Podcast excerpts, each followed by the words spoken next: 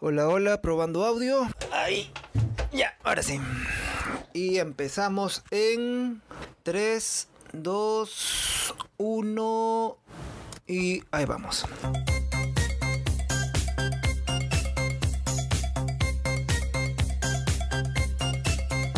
¿Qué hay? Saludos a todos los doteros que aún bolsiquean a sus viejos. Hoy volveré a hablar de Cobra Kui. Shit. Here we go again. Sí, sí, ya sé cómo se dice, pero así me suena más nacional, como que más peruano. Ya en el episodio pasado me mandé unas unas ricas alucinadas sobre cómo sería sobre cómo sería la cuarta temporada y ahora hablaré ya sin roches así como te gusta usar el champú a pelo de todas las cosas que probablemente se te escaparon de los nuevos episodios o que también me llamaron la atención sé que pedí likes y comentarios como condición para atreverme a hacer este programa pero ya da igual ya hay que justificar el sueldo nomás ya bueno ya Basta de lloriqueos. Vayamos por lo que me pareció lo más usura, la salida de Aisha, Aisha, bueno ya de Aisha. Al principio nomás de la serie nos enteramos que por la mecha final de la segunda temporada, la flaca fue cambiada de colegio. O sea, en buen cristiano, los de recursos humanos le dijeron algo como, esperamos que este despido sea una oportunidad para que mejores en tu vida profesional y no te olvides de recoger tus cosas. Oye, conche. Por suerte hay algo de esperanza para ella, quien no olvidemos fue la primera alumna de Cobra Kui después de Miguel. John Salchichon Horwitz, quien es el creador de la serie, dijo que la salida de un personaje no significa necesariamente su desaparición absoluta. A ver, quiero ver si es cierto. Sino que en algún momento puede volver. Ya sabes, pues el mismo floro que te dijo tu ex. Y todavía sigues esperando. Otra guada que me llamó la atención es cuando Daniel, cara de Tortuga Laruso, le recuerdan que él fue el bravucón de su colegio. ¿Quién soy yo? Papá. Papá. Esto sucede en el debate escolar después de la gran mechadera de la segunda temporada.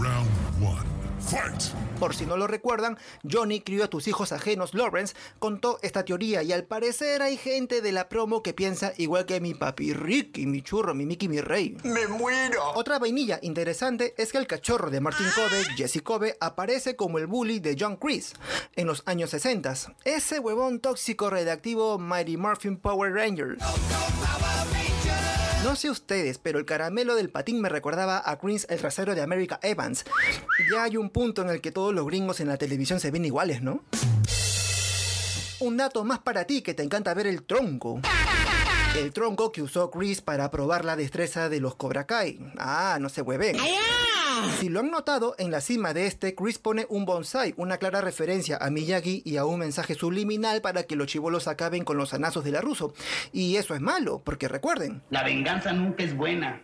Mata el alma y la envenena. Ahora rajemos de Kumiko y Shosen. ¿Qué pasa, desgraciado? Los personajes de Karate Kid 2 que aparecieron en Cobra Kui. Kumiko, como recordarán, fue el interés romántico de Daniel Gileromón Laruso. Oye, ¿quién es ese guapo? Aún hay algo de magia entre ambos. Por si no lo sabían, Kumiko atracó repetir el papel con la condición de, abro comillas, ¿eh? inyectar una imagen más real de Okinawa y no cagarla como decir que Pancho Villa era peruano y hablaba quechua. Dato curioso que quizá no te importe. ¿Sabías que en Karate Kid 2 la producción fue en Oahu, Hawái, para las escenas de Okinawa? Es más, construyeron casas idénticas y los extras eran okinawenses, sí, así se dice, nacidos en Hawái para que te la creas y digas, ¡hala, qué chévere Japón! Y realmente estaban grabando aquí nomás en Chucuito. Nuestra imaginación.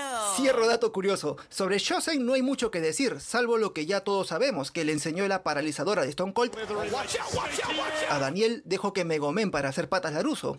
De hecho, al final del capítulo le entrega esta rila mística que aún no sabemos qué es.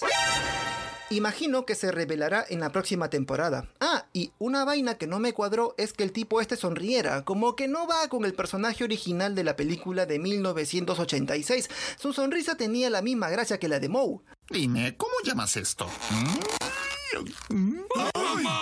Y otra guada que me dejó alucinando, pero no como Olivares, fue que Kumiko oyó en un concierto a Cranberries el tema Dreams. Esto no es por la huevas, ¿ah? porque sucede que la misma canción aparece en la película Karate Kid 4, en una escena de entrenamiento de Julie Pierce, la nueva estudiante de Miyagi. Y esto me lleva a una teoría. ¿Será que Hilary Swank aparecerá en un futuro? Bueno, ver para creer. Bacanudo es cuando Robbie, te dejo paralítico pero igual odio a mi viejo Lawrence, lee en la computadora una noticia sobre el misterioso Doji que derrotó a Cobra Kui. Lo locazo es que esta misma nota de prensa aparece en Cobra Kai 3 como un reporte periodístico que es leído por Chris. Anda la osa. Y para este punto, quizá te preguntes, ¿dónde carajos Johnny me invento animales Lawrence ha visto un águila con colmillos? ¿O será que le gusta mirar muchos pájaros? De hecho, si prestas atención a las primeras apariciones de Lawrence en la serie, notarás que en su sala hay una foto con una águila calva. Sí, esa misma águila, así que de ahí viene la jugada. Y los colmillos, pues ya eso es de pura bestia, pe puro baboso. ¡Qué bruto, focalicero! Y ahora poniéndonos un poco más calientes, ¿se acuerdan del chapitex entre Sam y Miguel?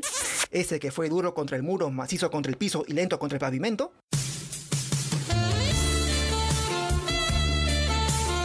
Bueno, en la escena del Wilmer Aguirre, la ruso entra y se gana con toditito para ti. Fue durante la cuadrada a Sam en la que ella le dice a su viejo, ay, no estamos en 1984. ¿Y sabes qué? ¿Ay qué? Esa misma fecha es la del estreno de Karate Kid 1. Uh, Ahora hablemos de Ali Me Esperaron por las Huevas Mills. ¿Para qué te traje? Apareció por muy poco tiempo. Uno quería que sea así la chica terremoto de mil oficios. Pero nos contentamos con que haya revelado por fin qué pasó entre ella y Laruso. ¡No te lo puedo creer! Y así es como empieza el chisme, Robin. Al inicio de Karate Kid 2, Daniel Chillo por todo Laruso dijo que Ali se templó de un jugador de fútbol en la universidad y de Yapa le chocó el cañaveral. Ahora, según Ali, Daniel fue tóxico radioactivo X-Men, pues el chico en cuestión era su pata y el choque del carro fue por culpa de una falla técnica que ella misma había advertido antes. O sea que mi querido Daniel, con el respeto que mereces y con la bonita familia que tienes, Eres un imbécil. ahora, en el tonazo eleganchi del country club, ¡Qué elegancia la de Francia! en el que Ali y Laruso se encuentran tiene su historia en Karate Kid 1. Es en este mismo sitio donde Laruso se cuela para ver a Ali, y ahora ya no tiene que hacerlo porque es un miembro más del club, o sea, se ganó sus villegas. Otro detalle es el platillo que sirven en la ceremonia, que es exactamente el mismo que aparece en la cinta de 1984, y por si no lo notaron, la queja de Lawrence con el camarero es un guiño al ridículo que hizo Daniel al tropezarse con un mesero y acabar manchando su ropa blanca con salsa roja. Eso merece un doble. ¡Imbécil! ¡Imbécil! Ya para acabar, hay algo que no me cuadra. ¡Oh, hell no! O sea, sabemos por Shosen que Miyagi no le soltó la verídica a Laruso, quien como huevón solo aprendía cómo no ser gomeado. La pregunta cae por sí sola. ¿Qué faltó para que Miyagi le enseñe la paralizadora de Stone Cold a Laruso? ¿Será que Miyagi no lo hizo porque supo que Laruso era un tarao proto-bravucón? El poder lo es todo, entiéndelo. ¿Será que Laruso ahora sí será responsable? ¿Volveremos al aislamiento social? Esas son cosas que quizás ya sepamos más adelante en la siguiente temporada. Y ya chicos, creo que con esto ya tenemos suficiente con Cobra Kui. Ahora lo que estará chévere es WandaVision, la serie de Marvel. Pero para eso necesito un poco de tiempo hasta robarme la cuenta Disney Plus de mi suegro. En computación es un monstruo. Mientras tanto, no se olviden de dejar su like, su comentario acá abajo y de compartir en redes sociales. Y ya con esto es todo conmigo. Duerman bonito, ternuritas radioactivas. Chau chis.